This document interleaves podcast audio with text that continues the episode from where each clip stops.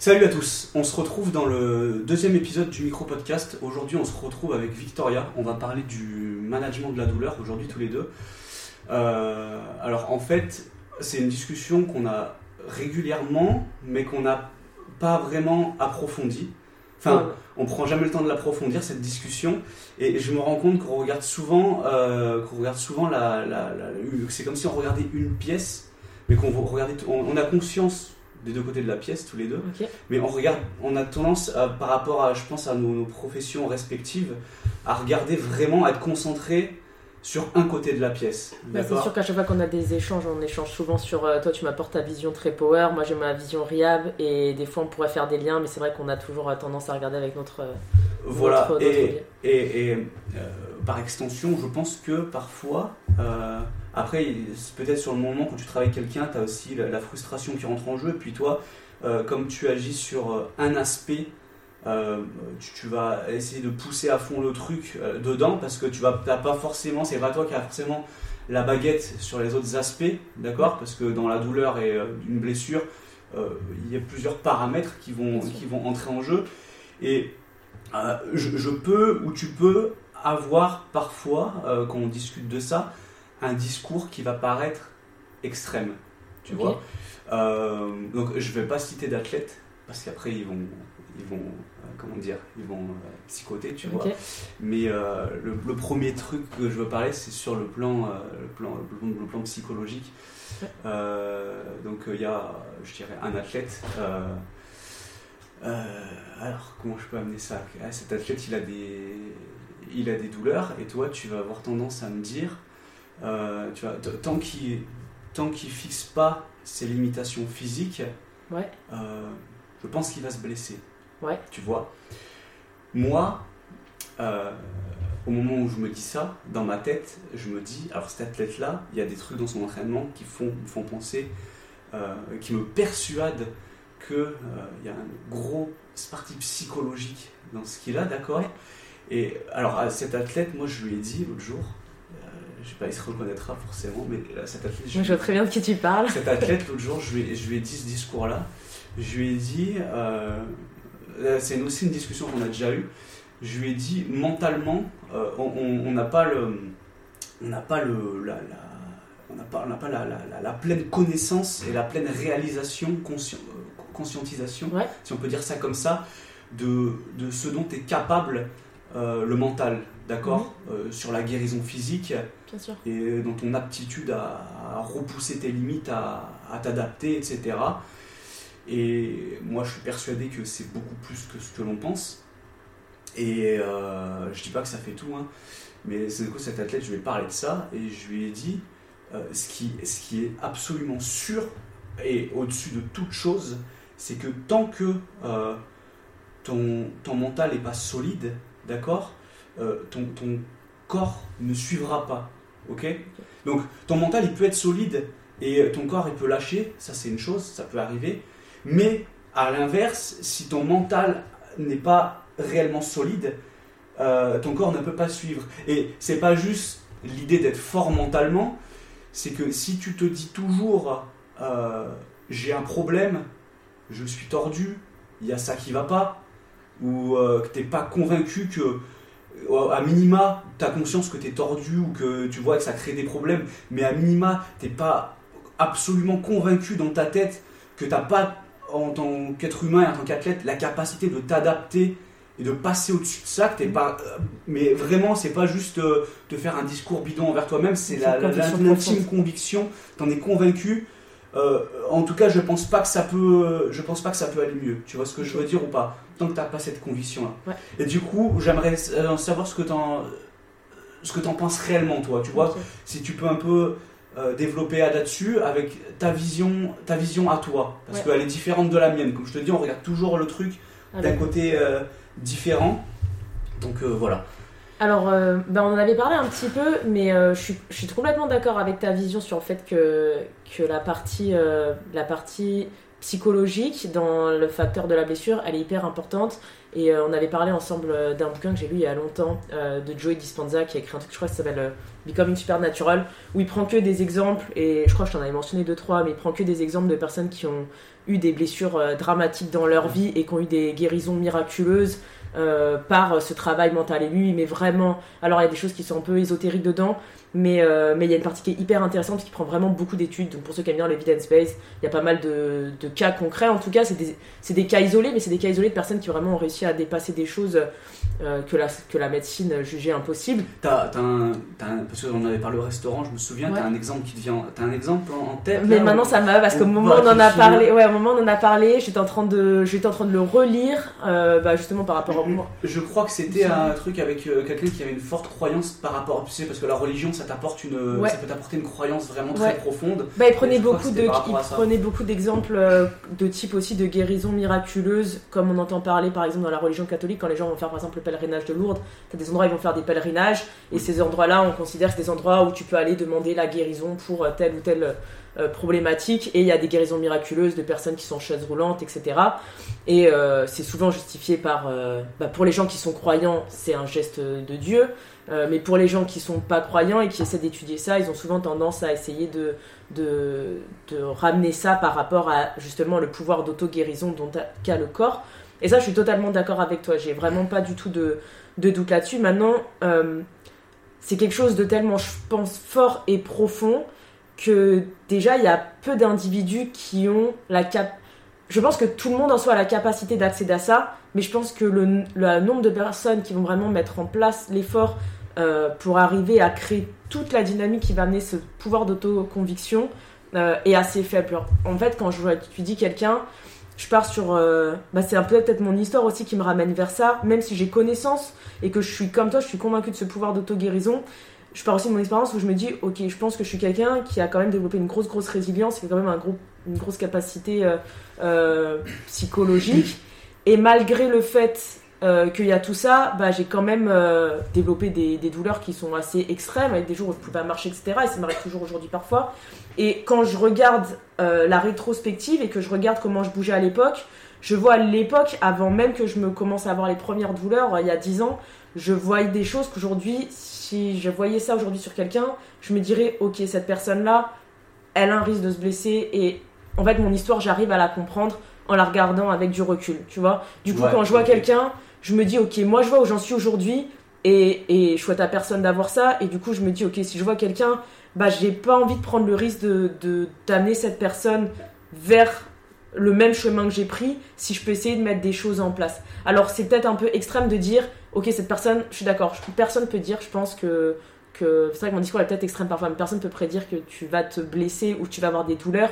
Mais quand je vois quelqu'un qui a déjà des douleurs et que je vois que la personne elle est complètement déjà, euh, qu'elle a déjà plein plein plein plein de problématiques, quand elle bouge, je me dis ok, il y a peut-être un facteur de 8 chances sur 10, alors peut-être il y a 2 chances sur 10 sur lesquelles elle va pas avoir de soucis.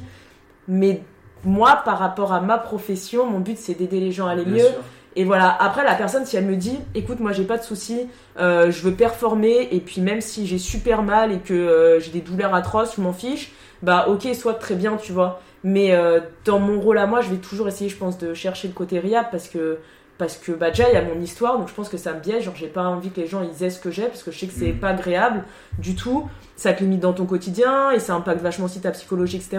Et ensuite parce que je me dis, ok, il y a vraiment beaucoup de facteurs genre si je, si je peux si je pèse le ratio pour contre je me dis ok il y a peut-être 3 chances sur 10 la personne elle va pas avoir de douleur parce que bah voilà elle va avoir de la chance et psychologiquement elle va peut-être s'aider à avoir confiance en elle mais peut-être que à côté le risque il est trop important. Donc je pèse un peu le, le ratio du pour et le contre même si au final je sais qu'il y a aussi la possibilité que la personne n'ait pas de, de problématique tu vois et ça je- j'en suis sûre que ça existe tu vois il y a des gens qui ont bah il y a des cas hein, même en force on, je vois des gens qui bougent euh, bah, on peut prendre les cas de Noémie Alabert genre qui bouge qui est complètement de travers.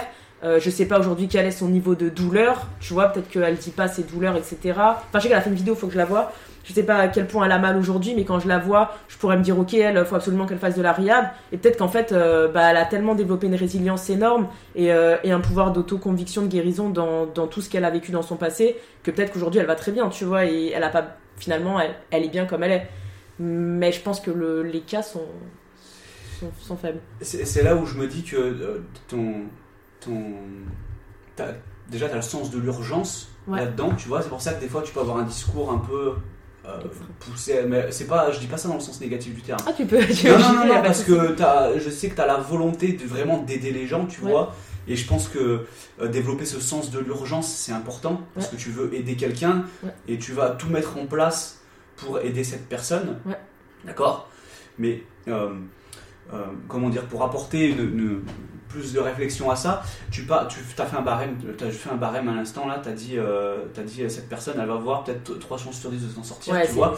Non, non, non, mais juste, juste pour. euh, même si c'est pas, ça veut rien dire comme ça, enfin, c'est pas- c'est c'est un chiffre qui est sorti comme ça. Bien sûr. Euh, euh, tu as, as quand même évoqué ce chiffre pour, pour Ouais. une raison, d'accord, qui est basée sur bah, ton, ton histoire, ton histoire à toi, et forcément notre histoire va, va, va, va tous nous, nous biaiser dans notre, dans notre développement, et c'est pas Ouais, forcément subjectif. c'est pas forcément quelque chose de mauvais, hein, c'est Mm. ce qui fait aussi, euh, c'est pour ça qu'on est tous différents et c'est ce qui fait de toi ce que tu es. Ouais. Mais par exemple, imagine, bah, tu as parlé de Noémie, imagine que, je sais pas, peut-être qu'elle nous écoutera, mais euh, imagine que demain elle se mette au réhab, Noémie, tu vois. Ça se trouve, elle, par rapport à son histoire, Elle va développer des elle douleurs. va, non, non, elle va avoir une approche qui va être complètement différente. Tu vois ce que Ah, je veux dire possible. ou pas? Ouais. elle va peut-être se, peut-être qu'elle va réussir son barème, elle va se dire, cette personne, elle a peut-être euh, 7 chances sur 10 euh, de que ça aille mieux, tu Ouais. vois, euh, si euh, son mental est calé. Ouais. Parce que peut-être que Noémie, elle a une grosse approche qui est ce que beaucoup de gens n'ont pas, tu Bien vois. Ah bah ça j'en doute pas. Vu Noémie, qui- je pense que oui, il y a une grosse part qui est, de qui est basé psychologie. sur le mental, tu vois. Euh, T'as des gens qui croient très très fort en eux, tu vois. Ouais. C'est une question de confiance. Je pense que globalement, après c'est un autre sujet, mais dans une société où t'as, je pense globalement plus de gens qui n'ont pas confiance en eux, Ouais. tu vois, que de gens qui ont réellement une confiance profonde en eux, tu vois. Ouais. Et, euh, et, et ça fait partie de ça, d'accord Parce que c'est aussi d'avoir cette, cette, conviction profonde, tu vois, que tu vas arriver à surmonter ça. Donc c'est pas rien, tu vois. C'est pas juste un petit discours que tu te fais envers toi-même, ou c'est pas juste te dire euh, je vais faire de la prépa mentale pendant un mois avec quelqu'un. C'est un truc qui, que, que tu, qui soit qui est déjà ancré profondément en toi, tu vois. J'ai connu des gens comme ça qui avaient ce truc, mais c'est, t'as l'impression que c'est inné. Ou alors c'est vraiment un travail monstrueux que tu dois faire sur toi-même. Mm. Et J'ai une. euh, Ouais. excuse-moi, hein, je, te laisserai vas-y. mais pour relater à ton histoire, euh, du coup c'était très intéressant ce que tu as dit Mm. parce que du coup on a deux perspectives et je pense pas qu'il y en ait une qui prévale sur l'autre, tu vois, après ça va dépendre des histoires de chacun parce que là tu me dis ça, donc si tu as affaire à, à une personne qui est, euh, qui, qui- qui est en tout cas ce potentiel ou cette capacité à, à profondément croire en elle, tu vois, Ouais. peut-être qu'elle va arriver à, à overcome ses, ses limitations physiques et à faire un truc que toi tu te serais dit waouh tu vois c'est surprenant là tu vois. Bien sûr. et tandis que tu vas te retrouver avec une personne qui a très peu de, de confiance en elle tu vois et euh, qui va vraiment voir tous les obstacles. Et du coup tu vas savoir qu'avec cette personne bah ça va pas ça va pas marcher comme ça. Tu vois ce que je veux dire? J'ai une, deux, deux trucs par rapport à ce que tu as dit sur lesquels je veux rebondir. Euh, ou juste, je vais mettre une petite nuance. Enfin, en tout cas, c'est ma vision. Ouais. Comme tu dis, ça reste subjectif. Euh, par rapport à, à, à comment la personne elle développe cette capacité, moi je pense que ça se fait a posteriori. Parce que tu dis, euh, la personne va pouvoir développer une telle autoconviction et une telle force mentale qu'elle va réussir à aller au-delà de sa problématique, même dans un cas extrême, comme par exemple Noémie qui aujourd'hui fait des podiums à l'international et qui est monstrueuse. elle est championne Championne, voilà, pardon, excuse-moi Noémie. elle est championne elle a des records en plus du monde Voilà, euh, c'est- plutôt les records mais son, son cas, est, son cas est, est super et incroyable et j'en ai d'autres. Bah, on avait le cas, euh, souvent je le réutilise des fois dans les podcasts, mais le cas là du père de, de mon copain qui monte les, les immeubles et qui, est, qui était censé pas pouvoir le faire. Euh, je pense que ces gens-là ne naissent pas forcément avec ça et c'est là où je pense qu'il y a une limite dans ce raisonnement. C'est que pour développer, je pense, une telle force de persuasion, une telle force d'autoconviction et une telle résilience mentale, il faut avoir vécu des choses très dures sur le plan. En tout cas, je pense que c'est rare quand c'est complètement inné dans l'enfant. Je pense qu'il y a quelque chose à l'origine, un moment dans le parcours de la personne qui fait qu'elle est confrontée à des choses très compliquées, que ce soit physique, psychologique, peu importe, et qu'elle développe derrière cette grosse résilience. Et du coup, je pense que la personne passe d'abord par la douleur et par la blessure et développe a posteriori cette résilience et peut-être après est capable de de, de réutiliser cette résilience sur le long terme. Genre par exemple Noémie, euh, bah, je sais pas, en fait, ce serait hyper intéressant de l'avoir sur le, pour la discussion, mais par exemple, Noémie, je me dis, est-ce qu'elle est vraiment euh, née avec cette résilience-là? Ou est-ce que c'est le fait d'avoir vécu, par exemple, des grosses, grosses, grosses, euh, des gros événements euh, très traumatisants physiquement et psychologiquement par rapport à ses douleurs et tout ce qu'elle a vécu, les opérations, etc., qui font qu'elle a vécu, voilà, ce gros, gros, gros bagage, et derrière, quand elle s'est mise à la force, elle avait développé déjà une telle résilience mentale par rapport à ça que malgré le fait qu'elle avait des douleurs suite à tout ce qu'elle a vécu, elle a réussi à passer au-delà. Ça, c'est la première chose. Et du coup, je me dis, ok, les athlètes que je reçois qui ont des douleurs et qui ont des problématiques quand je les vois bouger et qui bougent pas correctement, euh, est-ce que ces athlètes-là ont déjà cette capacité de résilience ou est-ce qu'ils n'ont pas encore vécu suffisamment de choses, par exemple, dans leur parcours en tant qu'individu, pour avoir cette capacité hmm. mentale à, jouer? Donc pour moi, ça vient a posteriori et la douleur doit venir avant. En gros, la douleur, qu'elle soit psychologique ou physique, peu importe, elle doit venir avant pour qu'ensuite l'individu ait cette capacité d'adaptation a posteriori quand il va être confronté à un problème, par exemple, sur euh, bah, sa pratique de son sport. Et la deuxième chose que je voulais ajouter, donc pour moi, ça vient dans ce sens-là. Donc quand je reçois un athlète qui est pas, qui a pas, qui a des douleurs, mais qui a je me dis pas il a cette capacité de le créer par lui-même. Je pense que ça se crée suite à un événement, d'accord ouais, Donc ça c'est le premier truc. Pourquoi je vais avoir tendance à partir sur le côté riable? Sauf si je vois que l'individu a vécu des choses qui lui permettent peut-être d'avoir accès à ce pouvoir-là. Et deuxièmement, euh, est-ce que la personne, elle a vraiment, et c'est là pareil, il faudrait demander à même, mais est-ce que la personne, elle a vraiment la capacité d'aller au-delà et de guérir par ce pouvoir d'autoconviction, entre guillemets, et de plus avoir de douleur et d'arriver à faire des trucs euh, incroyables, même si quand tu la vois bouger, elle est complètement, euh, elle a plein d'asymétrie, etc.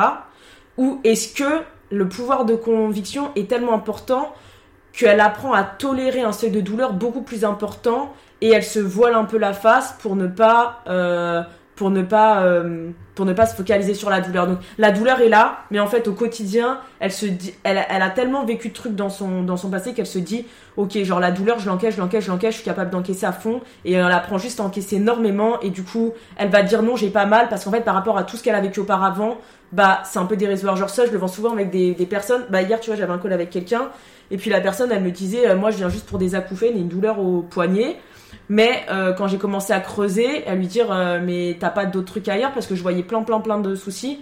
Euh, elle me disait ah mais non mais le dos de toute façon ça fait ça fait 10 ans et puis j'ai mal tous les jours mais ça c'est classique tu vois. Genre elle a juste développé la douleur au bout d'un moment elle, tu développes une grosse grosse capacité de, tolérance et tu t'adaptes parce que t'as tellement de douleur qu'au final il y en a qui paraissent moins importantes que d'autres. C'est là où je me dis ok est-ce qu'il y a peut-être une limite? Est-ce que tu penses vraiment que est-ce qu'on peut vraiment dire que la personne elle se voile la face? Ou est-ce qu'on n'a pas tendance à sous-estimer ce que le corps est capable de faire? Tu vois? Non, je ne t'attends pas une réponse à cette question. Ouais. Mais c'est juste une question que je pose comme ça et que j'invite tout le monde à se poser, tu vois. Bah, c'est une bonne euh, question, je pense que c'est la question. Euh, c'est pas, quelque chose de palpable en vrai. je, pense que ça va dépendre d'un individu à l'autre parce qu'on a tous des expériences différentes. Mais c'est quand même C'est quand même un truc à, disons, à, je pense, à garder en tête. Et est-ce que toi, du coup, quand on parle de ça, là, par rapport à ton histoire, à toi, euh, est-ce que tu penses réellement avoir tout fait euh, sur le côté mental euh, et pour justement adopter cette, essayer de, de t'amener, tu vois, ce pouvoir d'auto-guérison? Ou est-ce qu'il y a un moment où tu as je sais pas où t'as abandonné, où t'as perdu espoir, tu vois. Ouais, c'est une bonne. Parce que je me dis que peut-être qu'au début tu l'as eu ce truc-là, et peut-être y a un, moment, euh, je sais pas, c'est aller à reculons ou j'en sais rien, tu vois. Ah, je pense. Alors il y a deux, deux choses. La première, euh, la première chose que tu as dit, est-ce que c'est pas, est-ce qu'au final on sous-estime pas notre notre pouvoir d'auto-guérison? Euh, je pense que c'est quelque chose qu'on ne saura jamais, puisque déjà quand tu te blesses et que tu as de la douleur, tu as des modifications au niveau de la, région corticale, donc au niveau du cerveau, tu as des modifications de tous les réseaux neuronaux, donc tu vas avoir des modifications sur ton seuil de tolérance à la douleur, mais tu vas aussi avoir des modifications sur ta perception psychologique, etc. Donc ça c'est euh, quelque chose qui est encore en cours de, de recherche, mais du coup forcément s'il y a des modifications, tu risques d'avoir à la fois des adaptations par rapport au seuil de douleur que tu ressens, mais aussi par rapport à ta perception par rapport à la douleur, donc je pense qu'au final la réponse on l'aura jamais parce qu'il y a peut-être des individus qui auront moins de douleur de par ces modifications-là, ou qui auront juste tendance à voir la douleur différemment. Du coup, c'est un peu une, une question où je pense qu'il y a trop trop trop de paramètres qui rentrent en Mm. jeu et on n'aura jamais vraiment une réponse. En tout cas, je pense qu'il manque encore beaucoup d'années de recherche dessus. Par contre, euh, par rapport à mon cas, et si on reste isolé dessus, donc quand j'ai découvert le bouquin de Dispenza, forcément j'essaie de mettre plein de, choses en place. Donc j'essaie vraiment tous les jours de faire euh, de l'autosuggestion, de faire plein plein plein plein de choses pour essayer de me convaincre que, j'avais rien, etc. Maintenant, c'est sûr qu'il y a des moments où je pense en fait la, douleur quand elle devient chronique, c'est quelque chose où, du coup tu as tendance un peu à te dire ok, je pense que malgré tout ce que tu mets en place, c'est très difficile de rester hyper euh, genre pour croire en quelque chose et pour t'en convaincre. Au début, tu vas te mettre en place une, certaine assiduité, je pense, mais au bout d'un moment, et je pense que c'est le problème de plein de personnes qui ont des douleurs chroniques, c'est tellement stable sur la durée et les pistes d'amélioration sont tellement faibles que tu as l'impression qu'au final, bah, t'as rien auquel te raccrocher pour continuer à engrainer la bonne, euh, le cercle vertueux. C'est difficile de construire une conviction profonde. Voilà, c'est ça, parce que t'as toujours des dou- t'as- t'as- la, la progression elle est tellement lente au départ que pour rester accroché à quelque chose et continuer à le faire, t'as besoin d'avoir un petit, je sais pas, une petite carotte, quoi, quelque chose qui te, Ouais, ouais, ouais. tu vois, qui te disent ok, je vais dans le bon sens. Mais quand t'as rien, t'as rien, t'as rien, bah au bout d'un moment, tu- forcément, tu perds un petit peu le, le, bah, le goût aussi de faire ça et tu dis ok, tout ce temps que je passe à faire ça, est-ce qu'au final, ça devient presque démoralisant dans le sens où tu te dis, euh, bah au final, si tu t'accroches à une piste aussi forte que ça et que tu dis ok, j'ai un moyen de guérison, mais toi tu vois rien qui, qui, qui donne du résultat, ça, ça te démoralise dans le sens où tu te dis ok, finalement, j'arrive même pas à, à moto, euh, à moto guérir entre guillemets. Je sais pas si c'est te dire j'ai un moyen de guérison, tu vois. Ouais. Parce que ça veut dire que tu te dis peut-être, si tu te dis j'ai un moyen de guérison, tu te dis, euh, tu, tu- tu te dis, euh, comment dire, euh, il y a quelque chose qui va faire que je vais Ouais. guérir, tu vois. Plutôt que de te dire, Ça vient de moi. je sais pas, je vais apprendre à vivre avec, tu vois. Déjà, premièrement, te, te dire, bon bah ce truc-là, il va peut-être pas me quitter, tu vois, mais je vais arriver à m'adapter donc c'est pas de la guérison, du coup je c'est de vais arriver- l'adaptation. je vais arriver à surpasser ça, tu vois. Je, je pense que c'est peut-être un autre discours, tu vois ce que je veux dire ou pas Donc du coup on change. Ouais, c'est vrai que j'ai parlé, de guérison, mais euh, ce que je voulais dire, c'était vraiment la- l'adaptation, vois. Ok, donc du coup on parle l'adaptation. Ok, Euh, Parce que la, la capacité du corps à venir s'adapter, ok. tu vois.